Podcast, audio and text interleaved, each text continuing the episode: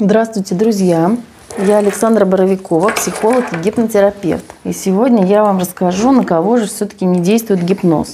Значит, почему я провожу этот эфир? Потому что, да, этот эфир будет более концентрированным, потому что я раньше проводила два формата. Первое – это видео, запись, которая была более четкая, концентрированная и разложенная по полочкам. И прямой эфир. Прямой эфир – это всегда была более свободная форма, ну, такая более легкая и более а, расслабленная, да, менее систематизированная. Но я все-таки увидела, что люди все равно ожидают какой-то больше системности.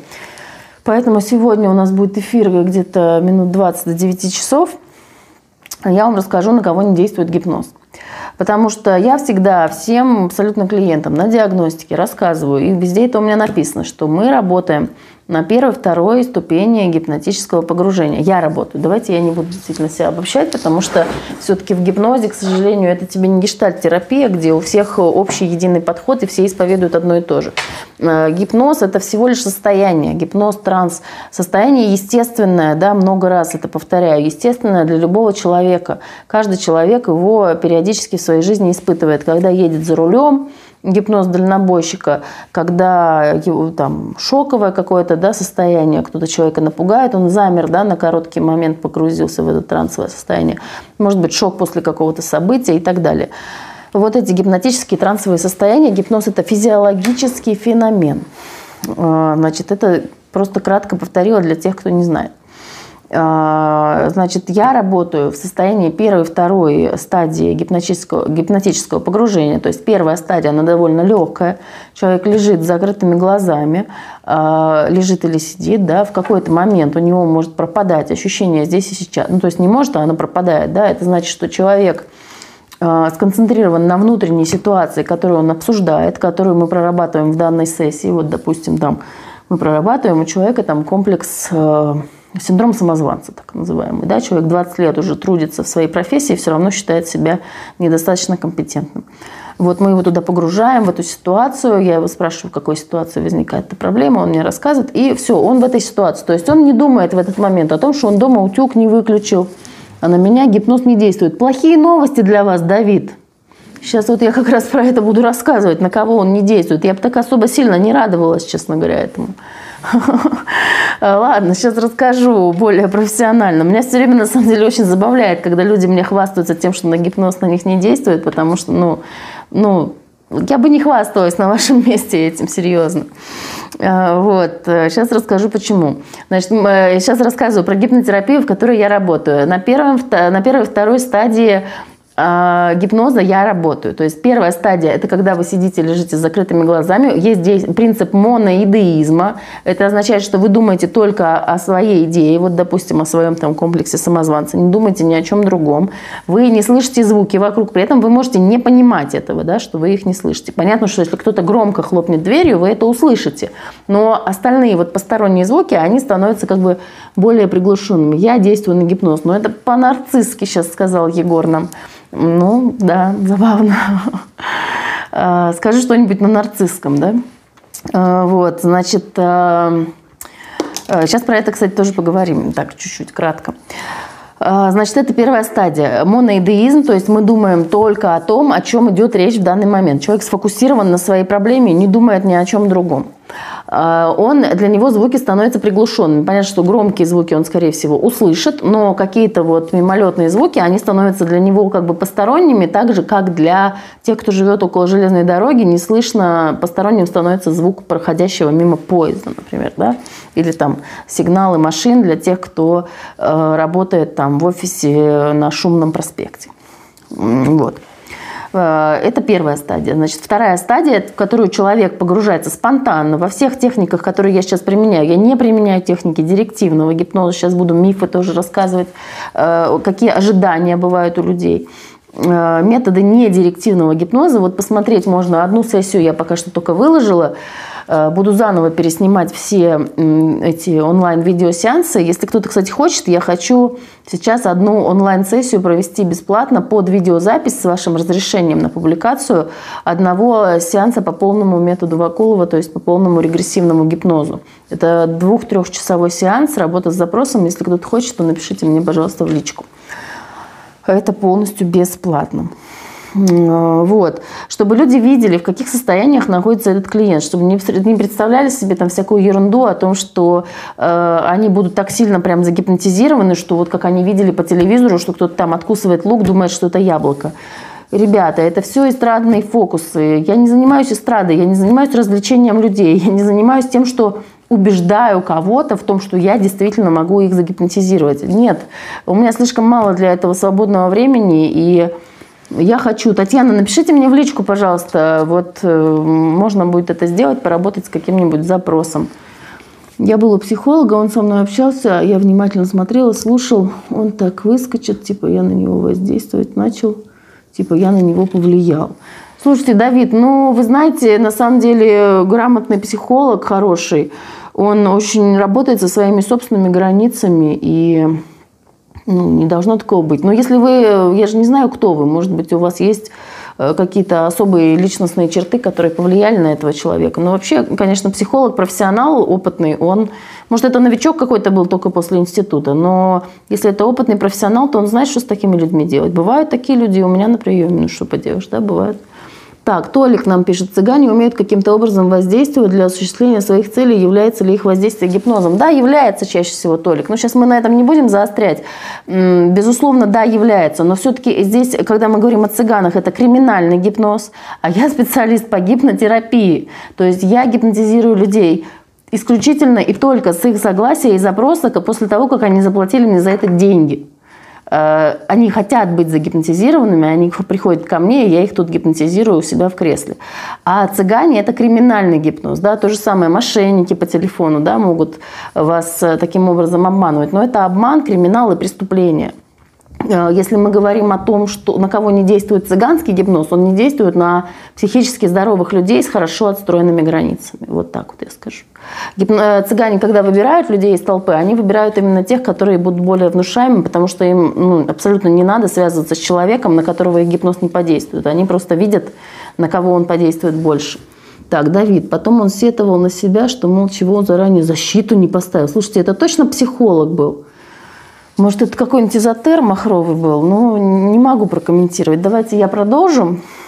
Значит, э, сначала про мою терапию, потом еще буду рассказывать, на кого все-таки гипноз не действует, какие есть категории граждан.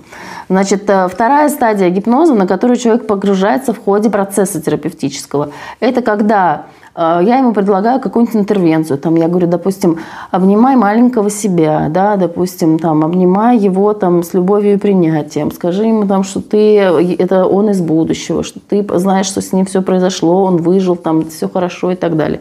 Или там какие-то общение там с родственниками, допустим, с мамой или что-то еще, какие-то обиды, мы их как-то прорабатываем, работаем с образами, работаем с воспоминаниями, там по-всякому. Много разных у нас есть способов это делать. И в этот момент человек еще заглубляется, то есть он заходит на вторую стадию, там, где он уже, у него дыхание становится более спокойное, более редкое, сердцебиение более редкое, у него он не хочет уже разговаривать на второй стадии, он молчит, то есть он э, больше абсолютно сконцентрирован, ну не больше, а преимущественно сконцентрирован на своих чувствах, приятных или же неприятных. То есть он заглубляется, у него может вот так голова повиснуть. Вот если вы видео посмотрите э, с Денисом, которое я выкладывала недавно на проработке ограничивающих убеждений, там вообще гипноз не используется в этом видео. Там используется вот исключительно недирективный гипноз, то есть это не гипноз как таковой, но человек попадает в состояние гипноза самостоятельно. Вот если вы на Дениса посмотрите, в определенных моментах у него лицо такое более сосредоточенное, когда он просто сидит вот так вот с закрытыми глазами. А в какие-то моменты у него расслабляется вот это все, и у него, у него голова вот так не падает, как у некоторых людей, поскольку там такая шея, ну, крупный мужчина спортивного телосложения. Но у него вот у него как бы вот чуть-чуть на бочок, и вот так, и губы вот так вот опускаются, вот это все расслабляется. Ну, кто в микровыражениях разбирается, тот увидит, да, что человек попадает на вторую стадию. На третьей стадии я почти не работаю. Бывает, что спонтанно люди туда погружаются, но это люди обычно сильно нарушенные очень э, на третью стадию, то есть это когда человек не разговаривает, он не слышит слов, к нему обращенных, я это обычно быстро замечаю, что он мне не отвечает на мои вопросы, и все, я даю ему просто там побыть, потому что это состояние, оно само по себе целебно, оно само по себе настраивает психику, либо я могу директивно как раз в этом состоянии что-то такое гармонизирующее, жизнеутверждающее ему начитать. Теперь ближе к вопросу о том, то есть, смотрите, я работаю на первой и второй стадии. Третья стадия возникает редко. Лук никто не откусывает, и то, что это яблоко, не думает. Э, для терапии нам нужна первая вторая стадия, для того, чтобы человек мог разговаривать, чтобы он мог находиться в диалоге, чтобы он мог э, отслеживать свои чувства в теле. Да? Если он у нас будет в глубоком э, гипнозе, как у Кашпировского, мы не сможем у него узнать, что он чувствует, где он находится, в каком у него месте чувства в теле. Ну, это абсолютно будет бесполезная работа. Да? И э, ну, вот я каждый раз с каждым клиентом это прорабатываю, но все равно есть те, кто этого не услышал, кто это не допонял, кто все равно остался в своих воспоминаниях. Ну, это такие особые люди, особого склада, но, в общем, их мало, поэтому про них сейчас не будем. Так, значит, Э, кто не поддерживает, э, кто не поддается гипнозу? Ну, во-первых, это люди с умственной отсталостью, с задержкой умственного развития, с каким-нибудь олигофренией, шизофренией, там, э, может быть, еще с какими-то такими прям серьезными расстройствами. То есть я хочу отдельно сказать одно слово про компенсированную шизофрению или шизотипическое расстройство. При этих состояниях гипноз не показан, и он опасен. Потому что если это... Бывает, что люди скрывают от э, специалиста то, что у них это компенсированная шизофрения, потому что она у них компенсированная, и вроде бы как снаружи и незаметно. Но проблема состоит в том, что гипнотическими нашими э, воздействиями мы заходим на очень глубокие слои психики, и если у человека там единства и цельности нет – то может произойти декомпенсация, то есть может быть хуже. Поэтому я призываю всех людей, если вдруг они меня сейчас смотрят забавно, звучит, конечно, если у кого-то имеется такой диагноз, пожалуйста, не скрывайте это от тех терапевтов, к которым вы обращаетесь, потому что это очень важно для вашей терапии, для ее успеха, чтобы вам не навредить в первую очередь, чтобы не стало хуже. А, вот. А, значит, это что касается серьезных отклонений. Дальше. А, гипноз не действует на алкоголиков и наркоманов. То есть для них делается кодирование. Это отдельная жесточайшая совершенно вещь. Э, я этим не занимаюсь и никому не советую этим заниматься, потому что ну, это реально жесть.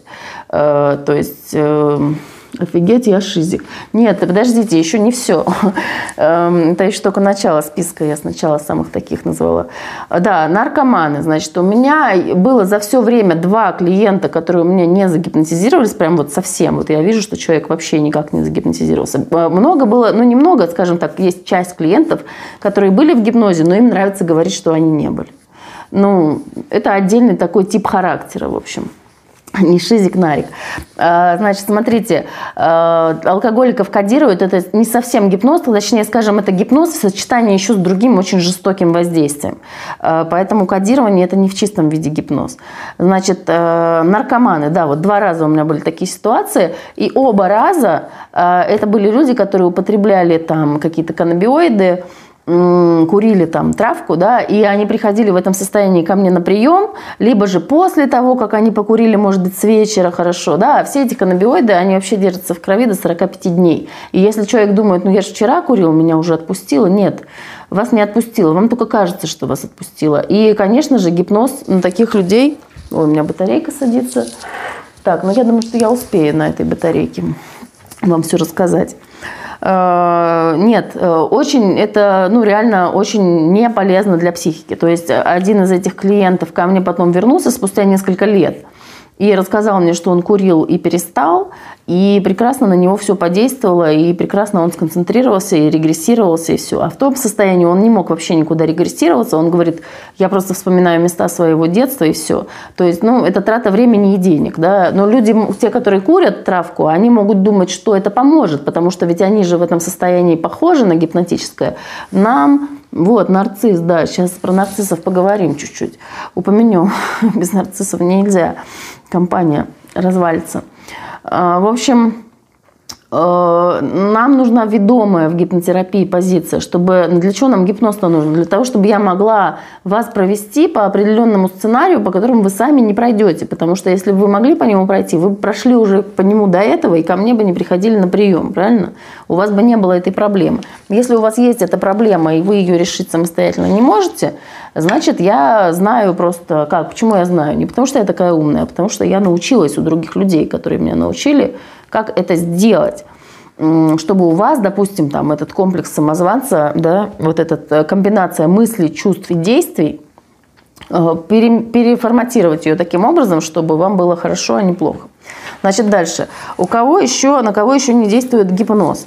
Алконарко я вам сказала, э, олигофрению сказала, задержка умственного развития. Дальше, смотрите, есть люди с СДВГ, пойду поговорю на нервной почве, есть люди с СДВГ, и есть люди, не созда... Э, это синдром дефицита внимания с гиперактивностью. Есть люди просто гиперактивны. То есть эти люди гиперактивными могут быть по разной причине. Они могут быть тревожными, да, и тревожные люди это отдельный вид людей. Они гипнабельны, но просто они слабо гипнабельны. Сейчас объясню почему. Гиперактивные люди, э, они вот э, много там гипертимная может быть акцентуация или циклотимная или что-нибудь типа этого. Они такие вот, они много говорят, они все время двигаются, они все время Э, машут руками, на привитых уже не действует. Егор все шутит с нами. Ну, да, мне все время хочется, да, тоже какую-то аналогию провести. Значит, они вот такие подвижные, они не могут на месте сидеть, они могут очень быстро двигаться, они могут очень много говорить. А такие люди обычно очень много ездят, везде путешествуют, там передвигаются в пространстве, переезжают с одной квартиры на другую или работают за 100 километров от дома и передвигаются на 10 видах транспорта. Ну, вот такие вот, знаете, вы, наверное, у всех есть такой знакомый.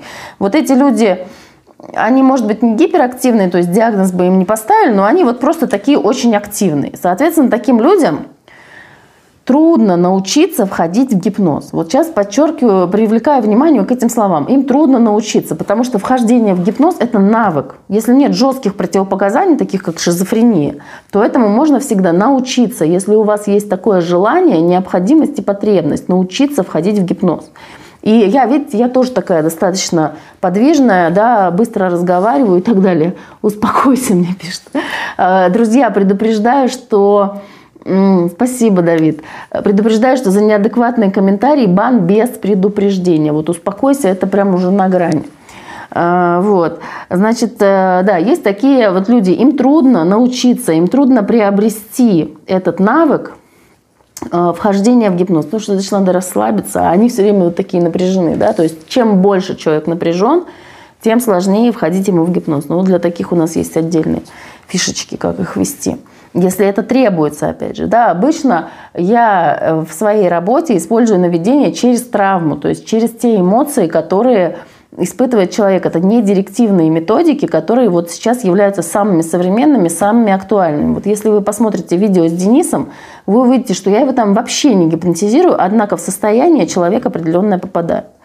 И на первой и второй стадии таким образом мы можем работать. То есть редко я могу чуть-чуть подгрузить, когда мне надо чуть-чуть поглубже, да, но если человек не склонен, ему некомфортно в этом состоянии будет. Мне это не подходит для терапии, мне нужно, чтобы ему комфортно было.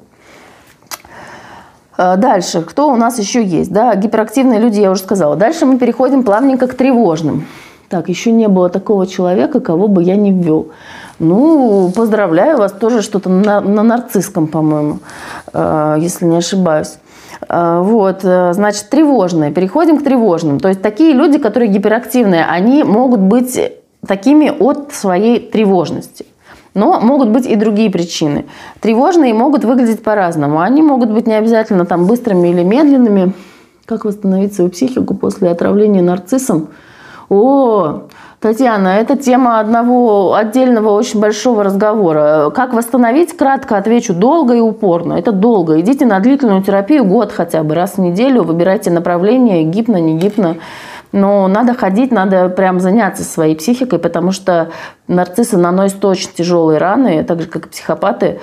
Э, ну и в себе, конечно, нужно тоже поискать эту часть, потому что нарциссы и психопаты, они любят друг друга, да, темная триада, там макиавелизм еще присутствует. Обычно есть такая часть в обоих партнерах, просто один из, у одного из них она будет более выражена, у другого менее. Вот. Но это сочувствую, что тут скажешь. Это тяжелая история. Пожалуйста, приходите, записывайтесь. Я с этим работаю. Есть большой опыт работы с эмоциональной зависимостью, вот, с абьюзом, с такими вещами. Так, сейчас у нас тема другая. Значит, вот как раз переходим плавненько к нарциссам. Да? Про тревожных я еще не закончила. То, что тревожные, они постоянно во власти своей тревоги. Они, им трудно научиться, опять же, входить в гипноз. Но можно, если хотят и если есть цель. То есть у меня есть клиенты, которые погружаются только на первую стадию, вот они прям ходят, там один модуль, второй модуль, и только где-то к середине третьего модуля вдруг они возьмут и сразу погрузятся на третью. О чем это говорит? О том, что есть определенная нарушенность, то есть где-то в психике есть такие вот вещи, ну, не очень устойчивые, будем говорить, да, это пограничное такое, может быть, состояние. То есть при пограничных состояниях разных всяких э, психических расстройств мышления или личности. То есть это как раз нарциссические состояния, психопатия, тревожность тоже в пограничном статусе, ну и вот всякие такие состояния. А, таким людям трудно входить в гипноз, но мы прекрасно с ними работаем и на первой стадии. Им вообще не обязательно это вторая стадия, они прекрасно на первой себя чувствуют. Там такое количество у них материала, то есть тревожные, они уже немножко под гипнозом как будто приходят. Они уже как будто немножко в трансе. Они вот все время на контроле, на тревоге, на вот этой. Но нормально, прекрасно они тоже. Проработка, цель-то какая? То есть у нас же нет цели его загипнотизировать, чтобы он лук откусывал ел яблоко. Если кому-то нужна демонстрация, эстрада, пожалуйста, я вам порекомендую прекраснейших ребят, эстрадных гипнотизеров. Ну, просто это не является моей целью, да. Либо хорошо, если кому-то хочется, чтобы ему доказали, что он, что там я могу вести его в гипноз, пожалуйста, приходите на отдельный сеанс для этого. Отдельный сеанс, вот докажите мне, что вы... Но ну, обычно никто за это деньги платить не хочет. Вот в чем проблема. то есть люди готовы платить деньги за свои позитивные изменения, а за, за то, чтобы просто самоутвердиться, ну, как правило, люди хотят бесплатно это делать. Вот вы мне докажите, что вы можете. Я не буду я, Господи, доказывать. У меня очередь стоит, ну, чтобы я кому-то что-то доказывала еще. Некогда просто, времени нет. Так, дальше мы переходим. Да, пограничное состояние. Нарциссы, психопаты. Э, тут даже дело не в самом нормально. Нарциссы нормально гипнабельные, психопаты тоже нормально гипнабельны. Но если психопат решил бросить вызов специалисту или нарцисс точно так же, ну нарцисс реже все-таки. Он, наверное, скорее там э, что-то другое захочет подчеркнуть. Но нарцисс может захотеть подчеркнуть свою уникальность. Вот, а я не такой. Вот все у вас гипнотизируются, а вот я не такой, а вот я другой, а вот вы меня не сможете. Но когда мы начинаем говорить о нем самом, то психопат, ой, прошу прощения, нарцисс, он сразу же тает, и он уже на все согласен, потому что я любимый. И, конечно же, там ты не такая просто любишь на всех орать. Я орать? Ну, не знаю, могу и наорать, в принципе, если денег заплатите. Почему бы и нет?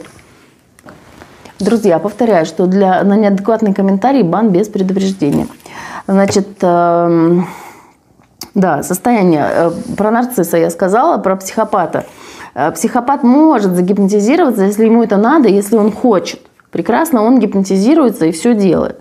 Но если, опять же, психопат решил бросить вызов, или психопат тоже может быть тревожный у нас, э, если он решил бросить вызов, он просто изо всех сил не будет гипнотизироваться. То есть смысл-то в чем? Что я ему говорю, называется «Не думай о белой обезьяне». Да, я ему говорю, э, окажись снова в этой ситуации, э, которая типа тебя там травмирует, э, Татьяна Григорьева спрашивает, сколько стоит одна сессия. Татьяна, вот сейчас есть акция по проработке ограничивающих убеждений и навязчивых мыслей. Она стоит 4 500, это акционная цена, она длится вот одну неделю до 7 декабря. А вообще сессия, там, ну, цены можно посмотреть у меня в группе vk.com строчка гипнотерапия. У меня в профиле есть ссылка.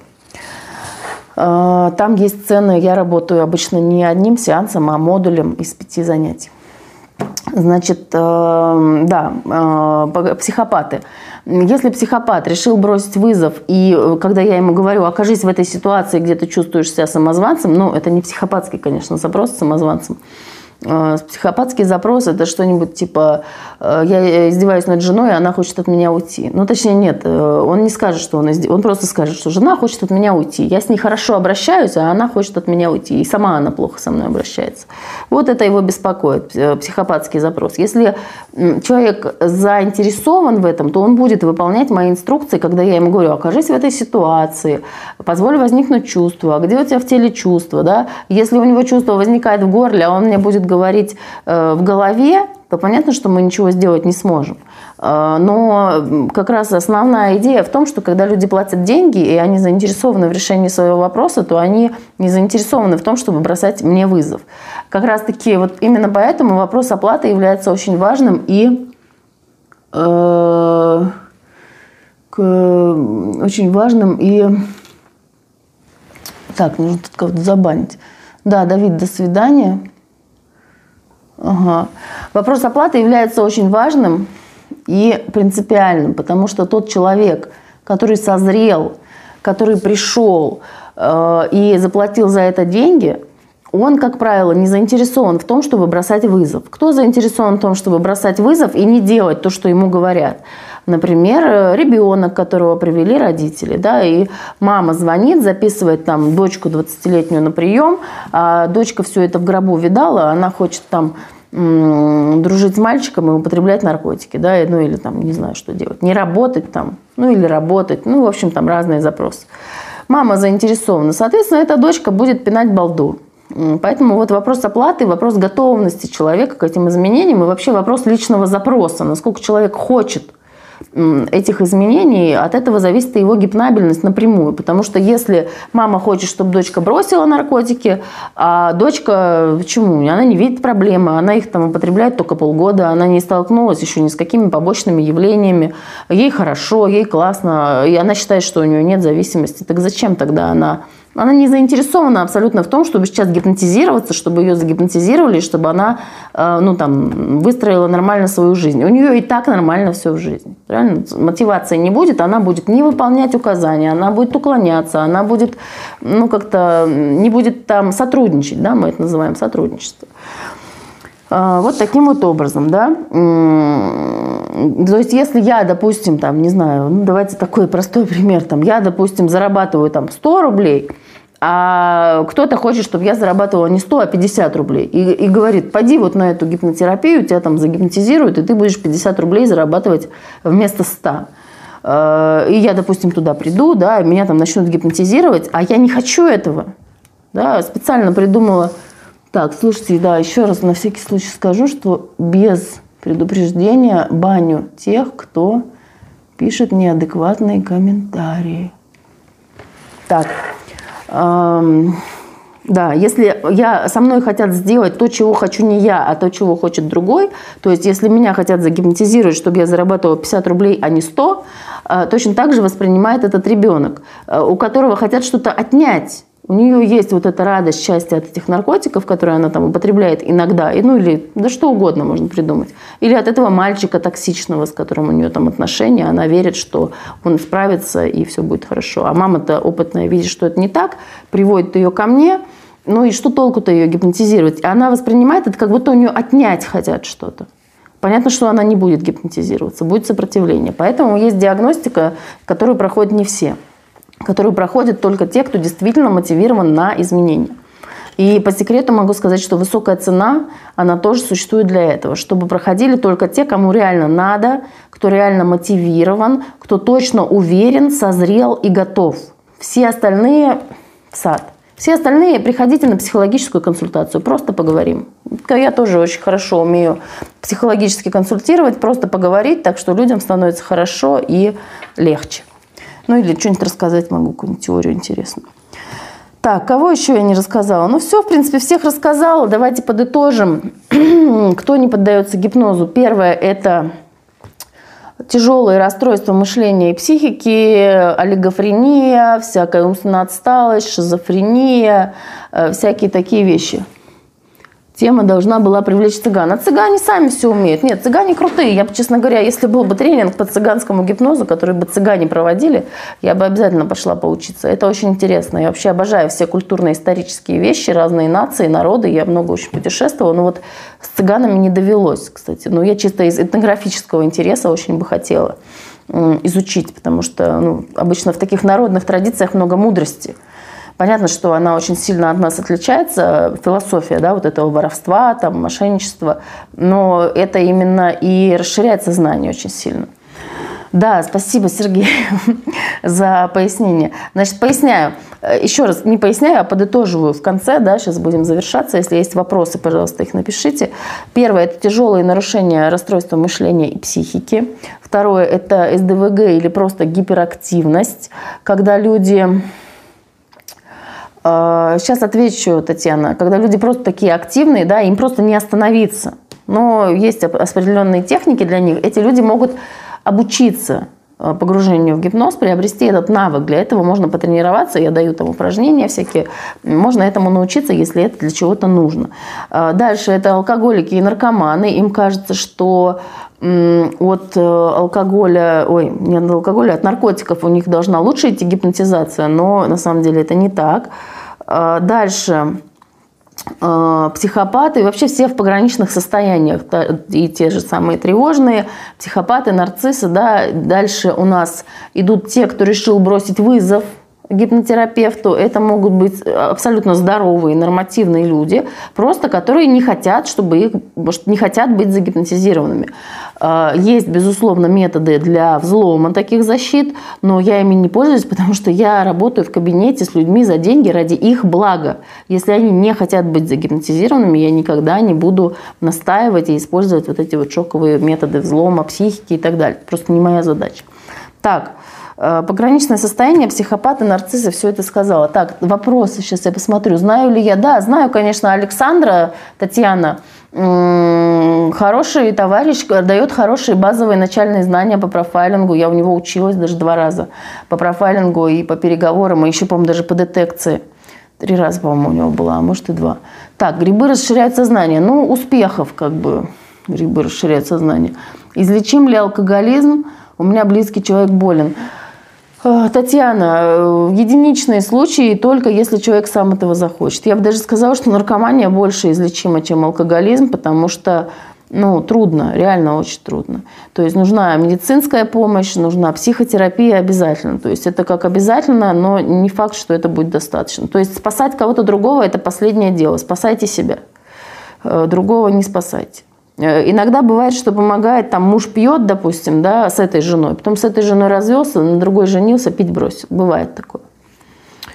А, вот. Бывает иногда изменение места и коллектива очень сильно может повлиять на человека. То есть если есть вопрос, как помочь, то есть, если вы хотите капитально изменить жизнь, то это надо изменить место жительства и полностью круг общения. Хотя, может быть, он и на новом месте найдет, а может быть и нет. Но в первую очередь должен он мотивировать быть он сам кого-то спасать абсолютно гиблое занятие. Дайте человеку жить своей жизнью. Дайте ему, пусть он лучше спокойно пьет или наркоманит, чем он будет постоянно бросать, срываться, бросать, срываться. Он будет чувствовать себя гораздо хуже, чем если он уже успокоится и просто будет доживать так свой век. Э, вот. Но этот вопрос не совсем по теме нашего эфира сегодняшнего, но вот тем не менее ответила. Все, друзья, на этом сегодня завершаемся. У кого есть вопросы, пожалуйста, пишите в комментариях, ставьте, пожалуйста, лайки и делайте репосты, пишите ваши комментарии, потому что ваш отклик очень для меня важен. На самом деле я хочу знать, э, кому что понравилось, кому что не понравилось. Э, негативные комментарии тоже можно писать, только без оскорблений. За оскорбление бан без предупреждения. Да, Татьяна, на здоровье. Рада помочь. Я всегда вообще очень люблю помогать людям. И ну, до тех пор, пока они адекватно себя ведут. Э, Все, на этом с вами, господа, прощаюсь. Всего наилучшего, хорошего вечера всем.